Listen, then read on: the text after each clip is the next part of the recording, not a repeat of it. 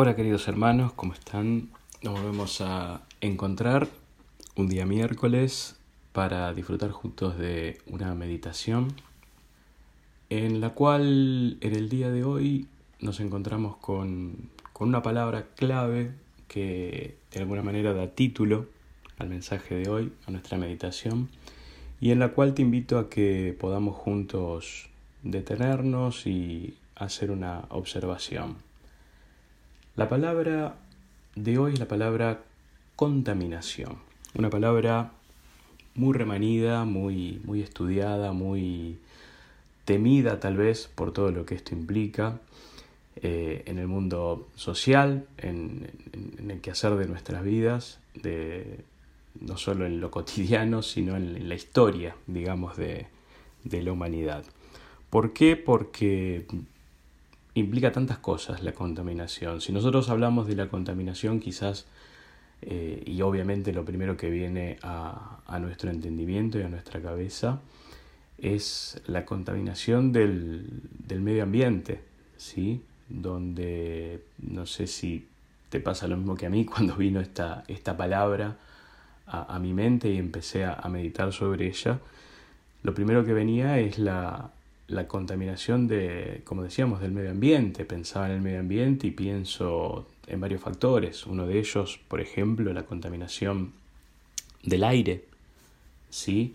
donde podemos eh, no solo vivir en nuestra propia ciudad, en Buenos Aires, donde en lugares céntricos vemos como el aire está enrarecido, hay ciertos momentos del día donde de pronto eh, son puntos más álgidos de contaminación y, bueno, esto sabemos que ocurre no solo en nuestra, en nuestra ciudad, sino esto em, ocurre en todo el mundo.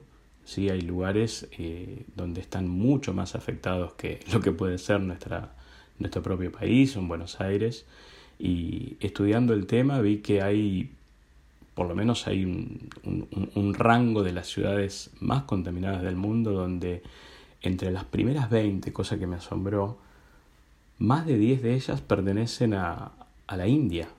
Y uno podría decir entonces, ¿qué, qué país tan contaminado en los aires, ¿no? Y todo lo que esto implica, ¿no? En su gente, en, en los niños, uno piensa, pero la India es uno de los países más contaminados en el aire en el mundo. Y siendo el aire algo esencial para nuestra vida, no solamente el aire es lo afectado, también el agua, pensaba en el agua, también pensando en nuestro país, lo primero que uno puede pensar en nuestra ciudad de Buenos Aires, en el riachuelo, en un río que, que lejos de ser aprovechado con fines recreativos, ¿verdad? Como, como en tantos lugares donde, donde el agua sí es, es más pura, eh, nuestro río, lamentablemente, el río de la Plata, específicamente el río el Riachuelo, está tan contaminado que, que, realmente, eh, lejos de ser un, lugar de disfrute, eh, por el contrario, es un lugar al cual hay restricciones y, hay que temerle y tener mucho cuidado de no tener contacto con él. Y pensaba en el resto del mundo, ¿cuántos lugares reúnen las mismas condiciones que nuestro río de la Plata? Y qué es lo que afecta a las aguas. Y hay muchos factores, entre ellos estaba analizando cómo parte de los contaminantes del agua son los desechos industriales, ¿sí? Sabido que es, todos los desperdicios que hay de la industria, cómo afectan la calidad del agua, el aumento de las temperaturas del agua, de qué manera uno dice las temperaturas no, no, no estrictamente lo climático, sino que el mismo hombre a través del desarrollo de, de, las industrias, necesita eh, en sus productos fabriles enfriar todos los, las construcciones, ¿verdad? Todos los desarrollos que hacen en la industria, en la química, necesitan enfriarlos en sus procesos y utilizan el agua. Agua que después de realizar esos, esos enfriamientos queda inutilizada. Qué interesante, ¿no? Ver esto. Uno cree que el agua se recicla, sí, vemos en el ciclo vital de, la vida cómo se recicla, pero cuando es utilizada bajo estas necesidades, el agua queda inutilizada. No sé si lo sabías, pero realmente me llamó mucho la atención. Otro de los puntos para la contaminación del agua, y es muy conocida, es el uso de pesticidas en la agricultura, ¿sí? donde hay riegos con pesticidas para, para, contrarrestar a, lo que afecta a, a la agricultura el uso de, la industria agroquímica, bueno, deja el agua contaminada y como siempre decimos, el agua uno cree que se recicla, pero en realidad ya hubo un factor que la agredió de tal manera que termina afectando al hombre. La deforestación, tan importantes son los árboles, el verde en sí, tal cual como Dios lo creó, en el ciclo, en el ciclo del agua, eh, cuando hay deforestación, cuando deja de haber, eh, haber árboles, ¿sí? cuando se devastan los bosques con otros fines eh, industriales, ya este ciclo queda, queda afectado, ¿sí? con lo cual otro de los factores que inciden negativamente en el agua. El derrame de petróleo, como lo habremos visto tantas veces en documentales, y en películas este, cómo afecta al reino animal, el reino animal marino y, y cómo, en definitiva, una vez más, afecta al agua y afecta las costas y afecta, como ya sabemos, el agua en sí. Decíamos el aire, el agua, elementos básicos para, para nuestra existencia, para el ser humano, y que el mismo ser humano se encarga de eh, corromperlo de esta manera, como decíamos. Hablábamos del agua, hablábamos del aire, el ambiente en general. A través de, los años, la ciencia y cómo el hombre se ha desarrollado, hemos escuchado y conocemos, por más que no seamos expertos, pero entendemos de la tecnología nuclear que el hombre ha desarrollado para diversas, no solo fines bélicos, sino también fines industriales, este, para el bien, teóricamente, para el hombre proveerse con esa tecnología para, para eh, realizar energía, pero claro, muy conocido es el hecho y quizás sepas a qué me estaré refiriendo, a Chernobyl, la ciudad en Ucrania, donde en el año 1986, a través de una, un accidente humano, una negligencia tal vez, pero un accidente en fin, existió una explosión de un reactor nuclear y eso que dejó dejó una ondanada de radioactividad que se puede llegar a decir que es similar a la contaminación del aire, del agua, pero tal vez peor porque ya lo que se contamina no es un, medio específico como el aire o el agua, sino que la vida en sí, el medio, el entorno, eh, según dicen, este tipo de, contaminación eh, contamina absolutamente todo, ya no a, los hombres, a cualquier ser viviente, animales, sino que contamina la tierra, contamina los árboles, contamina em, todo, porque contamina al átomo y si contamina a los átomos, estamos construidos de ellos y todo está construido de átomos, al estar contaminado el átomo por, esta radiación eh, atómica, eh, todo ya queda dañado, o sea, ya todo tiene como un estigma de muerte o, o de contaminación, obviamente, pero ya está corrupto, ¿sí? La, la, la, vida y lo que tampoco tiene vida. Por eso decíamos, se quedan eh, radioactivas y contaminadas eh, los árboles, eh, la tierra, los suelos, las semillas que crecen, o sea, se contamina lo existente y lo porvenir. Tremendo este tipo de radiación.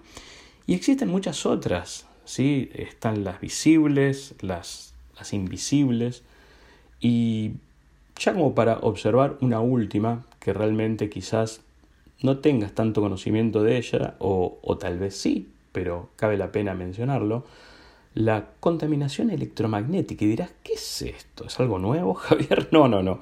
Es algo también proveniente de, del afán industrial eh, del hombre y creativo que mm, ni más ni menos la contaminación electromagnética tiene que ver con todo lo que se refiere a, la industria de las comunicaciones, ¿sí? Eh, los radioenlaces, las comunicaciones radioeléctricas, eh, todo tipo de señales, la telefonía celular, todo lo que no vemos, todo lo que no está como cableado, por decirlo de alguna manera, toda la información que va al Internet, los celulares, decíamos, ¿verdad? ¿Y por qué no? Hablando de Internet, el Wi-Fi. Esto que es algo invisible, pero que todos hacemos uso permanente, ya casi a diario, obviamente, y forma parte de nuestra vida, el famoso Wi-Fi, no dejan de ser señales electromagnéticas que están en todo hogar, ¿verdad? Y es algo con el cual convivimos y si bien es algo que en primera instancia parece inofensivo, porque más allá de lo que nos pueda afectar, es mucho más la, la ganancia que tenemos, digamos, y los placeres que nos da esta tecnología tan, tan, tan linda y tan bien, tan útil cuando es bien aprovechada, pero que en realidad está incidiendo en cada uno de nosotros, en, nuestra vida, en nuestro, en nuestro organismo, en nuestro cuerpo, eh, a través de estas ondas electromagnéticas que, si hablamos de tecnología, todo bien, pero al convivir con ellas está estudiado que afecta a nuestro organismo. Pequeñas dosis y en una letanía, pero con el correr del tiempo hay una afectación. Wow, uno dice una vez más, contaminación. ¿Qué tema y cuántos factores? Algunos visibles. Si vamos al aire, uff, esa, esa, esa, humareda que levantó un auto que pasó con un caño de escape y la vemos ahí, allí está la contaminación y la rechazamos y no queremos ni siquiera oler lo que está pasando al lado nuestro, ¿sí? Tratamos de evitarlo, pero tal vez no nos detenemos en evitar esta contaminación del tipo tan invisible, pero, pero que está como es la electromagnética. Bien, hablamos de contaminación. Contaminación, obviamente, creada por el hombre y que estará en nosotros ver qué hacer con ella, convivir con ella, aceptarla o tratar de buscar los medios para evitarla. Pero la realidad es que ni vos ni yo podemos hacer mucho contra este avance. En definitiva, el mismo hombre que creó estas, con, estas eh, factores que, que, nos conllevan a lo que ya hemos descrito como contaminación, el mismo hombre es el que debería tratar de reducir el consumo de eso para que no nos afecte. Pero en definitiva, muchas veces cuando queremos eliminar una de las consecuencias, nada mejor que para contrarrestarlas es directamente evitar todos los factores que, que, que la componen, que la generaron. Evidentemente, con esto dicho, estaremos en la conclusión de que el hombre pocas ganas tiene de hacer algo al respecto. Y hablando de tener ganas o no de combatir a la contaminación, yo quiero llevarte otro factor que podemos leer en la palabra y encontrar en la Biblia, donde hubo un hombre, un hombre muy entendido, un hombre muy sabio, que trató por todos los medios y a una conciencia totalmente de evitar la contaminación en su vida.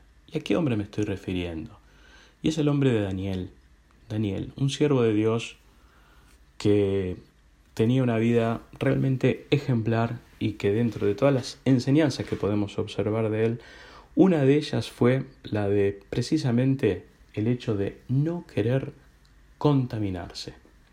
¿De qué manera? Con estos factores que vimos, no, porque en los tiempos de él lamentablemente no existía, o mucho, mucho aprovecho de él, gracias a Dios, no existía esta contaminación con la cual hoy tenemos nosotros que luchar. El aire no estaba contaminado, el agua tampoco por desechos industriales, no había industrias, muchísimo menos eh, temas de radiación y mucho menos también, siempre hablando de lo tecnológico, eh, contaminaciones electromagnéticas. Pero ¿qué habría de contaminación contra cual este hombre no quería saber nada y resistía todo tipo de contaminación? Vamos a la palabra directamente. Y en el libro de Daniel podemos leer lo siguiente a partir del capítulo 1. Dice así. En el año tercero del reinado de Joacín, rey de Judá, vino Nabucodonosor, rey de Babilonia, a Jerusalén, y la sitió y el Señor entregó en sus manos a Joacín, rey de Judá, y parte de los utensilios de la casa de Dios, y los trajo a tierra de Sinar, a la casa de su Dios, y colocó los utensilios en la casa del tesoro de su Dios.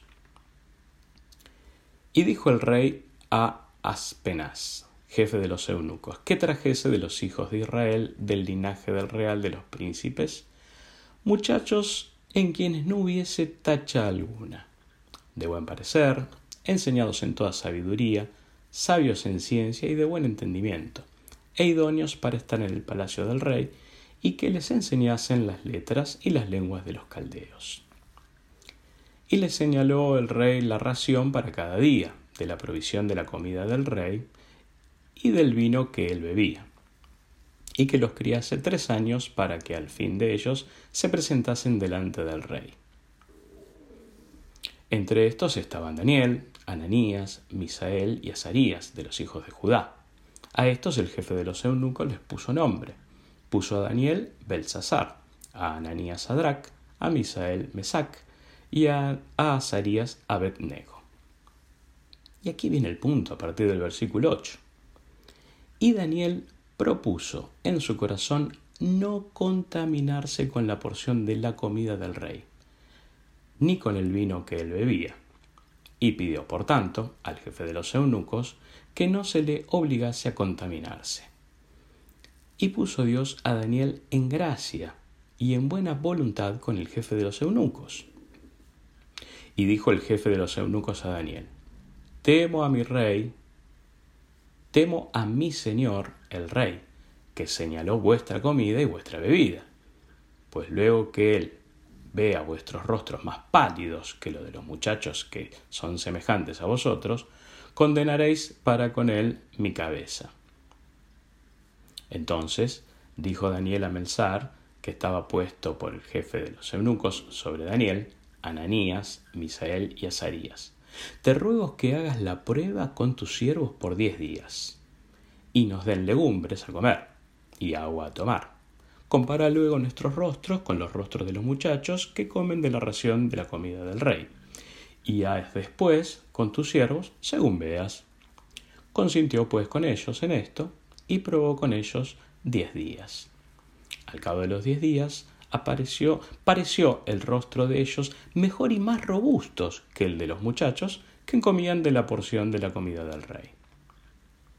Así pues, Melzar, que llevaba la porción de la comida de ellos y el vino que habían de beber, les daba legumbres y les daba legumbres. Y estos cuatro muchachos, Dios les dio, a estos cuatro muchachos Dios les dio conocimiento e inteligencia en todas las letras y ciencias. Y Daniel tuvo entendimiento en toda visión y sueños. Pasados pues los días al fin de los cuales había dicho el rey que los trajesen, el jefe de los eunucos los trajo delante de Nabucodonosor. Y el rey habló con ellos, y no fueron hallados entre todos ellos otros como Daniel, Ananías, Misael y Azarías. Así pues estuvieron delante del rey. En todo asunto de sabiduría e inteligencia que el rey les consultó, los halló diez veces mejores que todos los magos y astrólogos que había en todo su reino. Interesante. Vemos el relato de una persona, Daniel, pero podemos esto extenderlo a los tres amigos de Daniel, Sadrach, Mesach y Abednego, nombre que le fueron puestos, a personas que tuvieron el entendimiento la sabiduría, ellos ya venían de un contexto de sabiduría porque eran hombres preparados, jóvenes preparados, pero esa sabiduría la pusieron al servicio completo de su Dios, entendiendo, por el discernimiento que ellos tuvieron, que la comida del rey no estaba en condiciones. A ver, era una mala comida, tenía algún tipo de contaminación, estaba mal preparada, era algo, eran alimentos eh, no nutritivos, eh, putrefactos, en mal estado. No, no, no. Era de lo mejor la comida. Pero ellos pudieron discernir que era una comida tal vez consagrada, donde había realmente componentes totalmente espirituales, más allá que lo nutritivo que pueda haber de una comida, que a ellos les iba a afectar, les iba a hacer mal los iba a contaminar, los iba a desviar, iba a haber un propósito maligno si ellos accedían a esa comida, por más deleitosa que pudiera ser a los ojos de ellos y a su paladar por sobre todas las cosas, ¿no? Y dijeron simplemente, nosotros queremos nada más que nos alimenten de esta manera, simples legumbres. Como vimos, accedieron al pedido, hallaron gracia delante de quienes tenían que alimentarlo, y a través de esta prueba a las cuales se sometieron, y sometieron obviamente sus propias vidas, Dios respaldó no solo la sabiduría con la que actuaron, sino la buena voluntad y el entendimiento y la valentía, por qué no decirlo también, con la que actuaron. Interesante, hombres que no quisieron contaminarse. Dejémoslo para la anécdota de pronto sobre lo que no quisieron contaminarse que analizábamos recién juntos. Pero la realidad es el entendimiento, cuando lo tenemos, de que algo no es bueno para nuestras vidas, sea cual fuere el factor contaminante, pero la realidad sobre la cual uno se sobrepone y toma coraje, fuerza de voluntad, entendimiento y determinación para decidir, yo no me contamino. Esto me va a matar, me va a debilitar, va a hacerme ceder en mis fuerzas, en mis capacidades, ante lo que realmente debo hacer y lo que no debo hacer. Te preguntarás tal vez dentro de todo este análisis y contexto sobre la realidad que como seres humanos en la vida diaria nos puedan estar contaminando y la realidad de estos, de estos hombres del tiempo de Daniel, ¿qué podrían ser hoy en día factores al estilo de los que le contaminaron a Daniel? ¿Factores que hoy puedan contaminarnos a nosotros? Existen contaminaciones contaminaciones sobre las que, al menos en mí, Dios ha puesto en consideración y es algo que está latiendo dentro mío y hoy quiero compartirlo. Hoy existen contaminaciones en nuestro quehacer diario. Quizás ya no sea sobre una comida, una comida, no sea sobre factores específicos como lo fueron en aquel tiempo de Daniel, quizás hoy otros sean los factores y otras sean las acechanzas, otras sean las amenazas, otros sean los artilugios y las artimañas, como dice la Biblia, con los cuales nuestro gran enemigo, el diablo y todo sus, su ejército, están queriendo combatir contra nosotros de diferentes maneras. Sus artimañas no las desconocemos, dice la palabra, y no podemos hacer caso omiso. Él está como león rugiente buscando a quien devorar. Está permanentemente buscando acechanzas. En primera de Pedro 5.8 dice, sed sobrios la palabra de Dios. Dice, sed sobrios y velad. Porque vuestro adversario, el diablo, como león rugiente, anda buscando alrededor a quién devorar, a quién contaminar. Nuestro Señor Jesucristo también, en el comienzo de su ministerio, recordamos como en el desierto, después de un extenso ayuno de 40 días, vino la tentación, vino tres tipos de contaminaciones que quisieron eh, hacerlo debilitar. Como esta comida los iba a verdaderamente debilitar a Daniel y sus amigos, vinieron tres contaminaciones. Sobre cada una de ellas él pudo decir, no me contamino. Me mantengo en santidad. Me mantengo puro. Me mantengo como soy, santo. No dejaré contaminarme por cualquiera de tus propuestas, por cualquiera de tus factores contaminantes. Y uno diría, hoy en día con el conocimiento que podemos tener de la palabra, con el crecimiento, que podemos tener eh, en la Biblia, el conocimiento de Dios, quizás hoy no puede ser tal vez, tal vez un factor contaminante, eh, una falsa doctrina, una fal, un falso profeta, una falsa iglesia cristiana que se levante acechante por el, por el horizonte.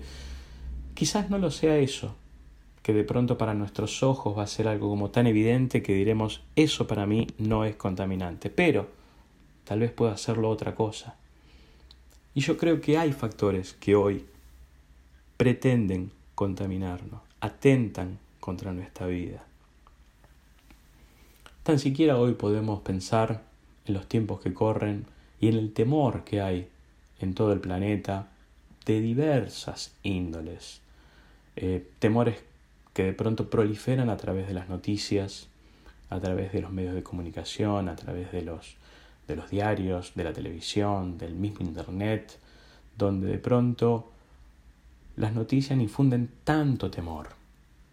Obviamente entendemos que es una red que, que el maligno, que, que el diablo teje de tal manera donde hoy de pronto podríamos decir a través de, de, de la cuarentena, del, del, aislamiento social, del famoso COVID-19, que a través de, de este artilugio el mundo se ha puesto de rodillas, pareciera por temor a, a, a, este, a este factor tan maligno, como es un virus del cual desconocemos de pronto cuál es el alcance de, las acechanzas, de, de, lo perjudicial que puede hacer para nuestras vidas, que ya no importa estudiar cuán, qué tasa realmente de mortandad puede ocurrir, sino que es más fuerte la acechanza del temor que se infunde sobre él que realmente eh, el peligro que realmente pueda significar sobre nosotros. Con lo cual, sobre una noticia todo lo que viene detrás de él, toda la, red de comunicación y de temor que se instala en la sociedad completa a nivel mundial, es tan fuerte que todos nos vemos desalentados, tal vez, por este temor que está infundido. El temor, las noticias.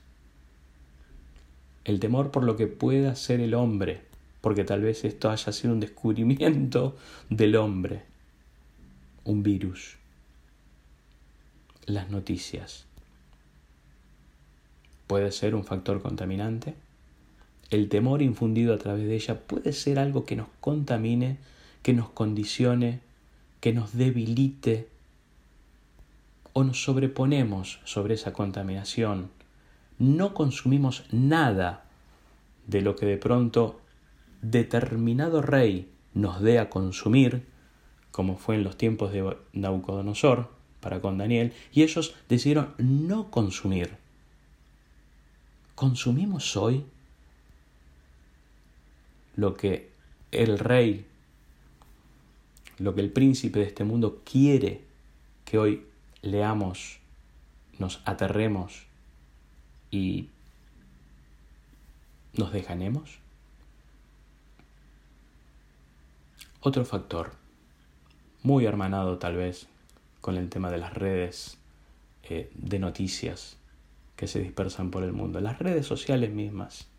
Hablábamos de Wi-Fi antes como contaminación de, de electromagnetismo, pero el contenido que hay por esas redes casualmente, las redes sociales, Internet, los juegos, las películas, las series, qué cantidad, qué cantidad de oferta. ¿Nos damos cuenta qué cantidad de oferta que existe hoy? Que realmente en otros tiempos tal vez no existían y podíamos, ahora sí, hablando de algo que está tan afectado como es el tiempo, ese factor tan precioso y tan corto tal vez, por más que digamos el día tiene 24 horas, ¿cómo podremos eh, disfrutarlas y aprovecharlas? Pero hoy día sabemos que el tiempo vuela, corre, sigue teniendo las mismas 24 horas, pero es tanto el correr el consumir, el leer, el buscar, el ver, el divertirnos, el distraernos, el estar en las redes, en etcétera, etcétera, etcétera. Todo me es lícito, leemos en Pablo, pero no todo me conviene. ¿Hasta qué punto hoy le daré la capacidad a esta propuesta del príncipe de este siglo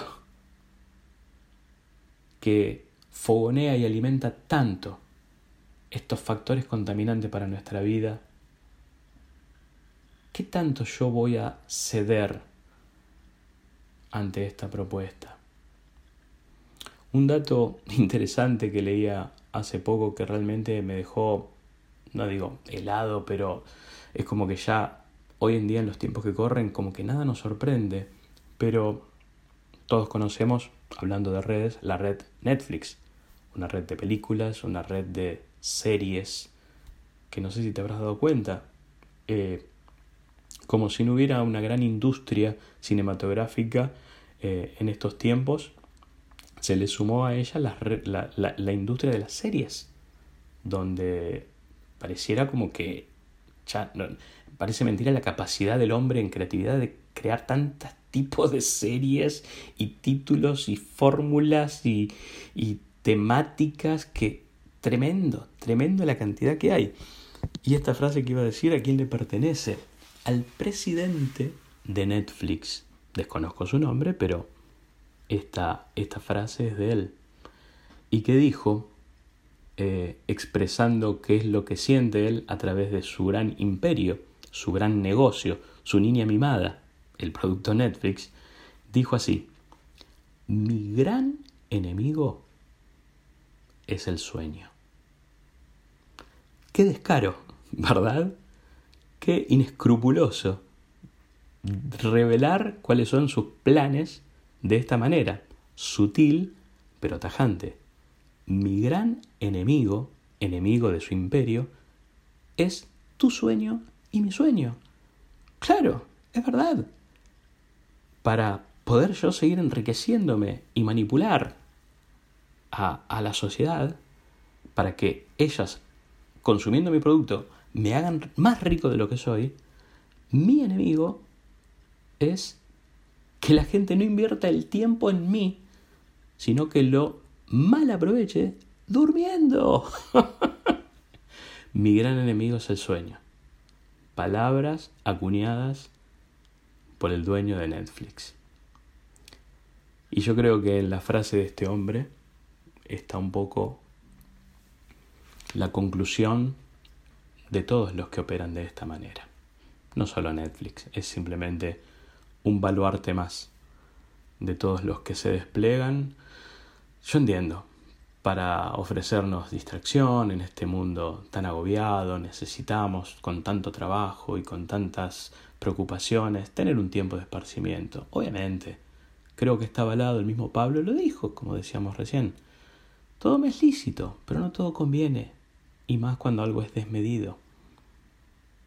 Yo digo, ¿Cómo podemos emular en cuanto a la no contaminación a este tremendo hombre como lo era Daniel? ¿Qué hacía este hombre que no se contaminaba? ¿Qué otra función, qué otra habilidad, qué otra rutina tenía este hombre? Te cuento y te recuerdo, este hombre, dice la palabra de Dios, oraba tres veces al día. Tres veces al día por 365 días al año. ¿Cuántas veces oraba al año este hombre? Con toda esta contaminación que hoy vivimos, vos y yo, ¿cuánto tiempo nos queda para emular este hombre, Daniel? Dirás, ok, entiendo el mensaje de Daniel, no quiero contaminarme. ¡Wow! ¿Pero quiero parecerme a él? ¿Puedo contar con estas 24 horas al día? Con esta misma rutina santa y preciosa que practicada como él lo hacía, lo hizo un hombre tan sabio y poderoso para tomar determinaciones tan fuertes que lo llevaban a ser un hombre que no se contaminaba. ¿Por qué? Porque lejos de contaminarse, él se alimentaba orando tres veces al día. ¿Podemos hacerlo vos y yo? ¿Podemos emularlo a este campeón de la fe? qué gran hombre que era Daniel y qué gran ejemplo que deja también para nuestras vidas. Un hombre determinado, un hombre que sabía aprovechar el tiempo para fortalecer su fe, para fortalecer su comunión, con Dios, para aferrarse a Él. El mundo, decíamos, contamina a este planeta. Dibuja una máscara de querer aplicar paliativos y busca determinadas herramientas para combatir la contaminación, pero poco le interesa que ella exista. Se hace el desentendido sobre toda la contaminación a que llevó este planeta, a la cual llevó este planeta. Yo creo que nosotros no nos podemos hacer desentendidos sobre la gran contaminación que hoy atenta contra nuestras vidas. Simplemente expresábamos un par. El tiempo que podamos invertir en redes sociales, en tecnología, en series, en nuestro apreciado celular, televisor, tecnología, consumir todo lo que está al orden del día. Muchas veces decimos, es porque queremos estar informados, porque queremos conectarnos, porque necesitamos, etcétera, etcétera, etcétera. Pero verdaderamente, ¿cuánto exceso existe hoy en día y que realmente consume nuestros escasos y pobrecitos 24 horas de este día? No seamos desentendidos. Aceptemos la realidad, atendámosla y procuremos raudamente a revertir toda condición que pueda verdaderamente afectarnos a tal punto de tocarnos de manera tan fuerte nuestro ser, nuestro entendimiento, nuestras capacidades a través de una vil contaminación. Recordemos a Romanos 8:37. Pero en todas estas cosas somos más que vencedores por medio de aquel que nos amó. Hermanos, más allá de la condición en que estemos, más allá de la observación que podamos hacer de nosotros mismos y decir, caramba, creo que me siento de alguna manera contaminado, estamos a tiempo Querido hermano, estamos a tiempo, porque en todas estas cosas somos más que vencedores. No olvidemos esa posición privilegiada que tenemos. Wow, ¿y por qué este llamado que hoy trae el Espíritu Santo a nuestras vidas? Para ir cerrando esta meditación, quiero leerte esta realidad que declara en esta palabra de Pedro, en su segundo libro, su segunda carta, capítulo 2, versículos 19 al 21. Dice así, les prometen libertad, mientras que ellos mismos son esclavos de la corrupción, pues uno es esclavo de aquello que le ha vencido. Porque si después de haber escapado de las contaminaciones del mundo, por el conocimiento de nuestro Señor y Salvador Jesucristo, de nuevo son enredados en ellas y vencidos. Su condición postrera viene a ser peor que la primera, pues hubiera sido mejor para ellos no haber conocido el camino de la justicia que habiéndolo conocido, apartarse del santo mandamiento que les fue dado.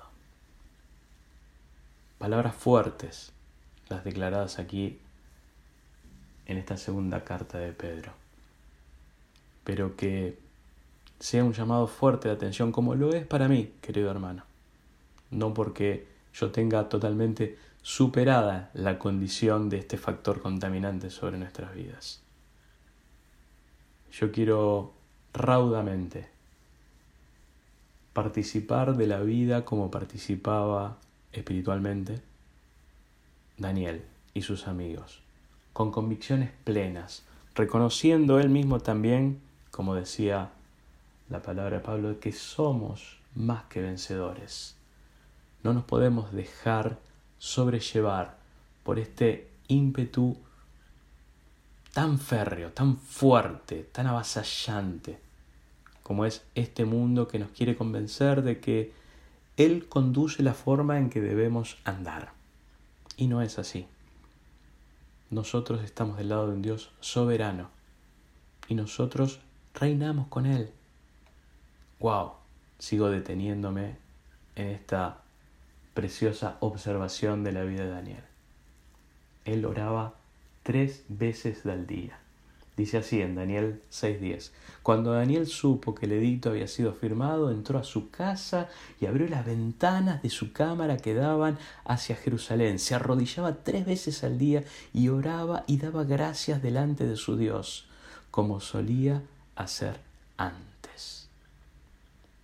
¿Nos animamos a aprovechar de esta manera el día para estar totalmente ajenos a toda contaminación? ¿Nos animamos a orar tres veces al día? ¿Nos animamos a reencontrarnos con nuestro Dios tres veces al día? Estar permanentemente pensando en Él. Decimos orar sin cesar. Alejarnos plenamente y a conciencia de toda contaminación. Vivimos en un mundo donde debemos estar conectados, donde debemos estar informados, donde debemos estar, en fin, viviendo en comunidad entre hermanos y entre aquellos que aún no conocen la verdad como nosotros la conocemos. Pero sostenemos la verdad estando con aquel que nos salvó, con aquel que dio a su Hijo para que nosotros hoy nos podamos considerar más que vencedores. Te damos gracias, Señor, por esta palabra por este llamado de atención, por esta, por esta nueva, por este nuevo alerta que pones en nuestra vida. Gracias Señor, porque verdaderamente, como ya éramos ministrados hace días atrás, el tiempo es crucial. El tiempo debe ser bien aprovechado. El tiempo es hoy. Día que pasa no aprovechado es un día perdido. Y nosotros debemos comportarnos y vivir como los vencedores. Te damos gracias, Señor, por, por tu inmenso amor que una vez más se derrama, trayendo luz a nuestras vidas, sacudir nuestro entendimiento, sacarnos de toda comodidad. Gracias por hacernos pensar, porque estos hombres, Daniel y sus amigos, pensaron fueron equilibrados, tenían esos rasgos de sabiduría por ser entendidos en conocimiento, en la palabra, aún en ciencias, pero tenían claro el foco, tenían claros sus principios, tenían claro y agudo el entendimiento y el discernimiento, y entendieron claramente lo que en aquel momento y en aquellos tiempos podía ser una contaminación, en ese tiempo un plato de comida exquisito.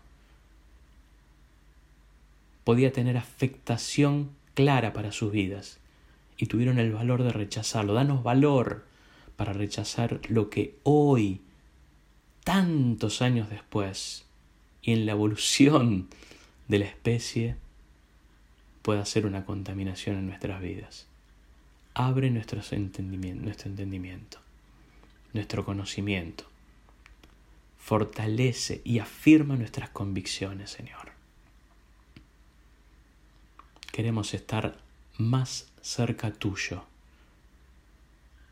que más cerca a cualquier otro factor de contaminación. Señor, te damos gracias una vez más por tu palabra renovada en nuestras vidas. En el nombre de Jesús. Amén.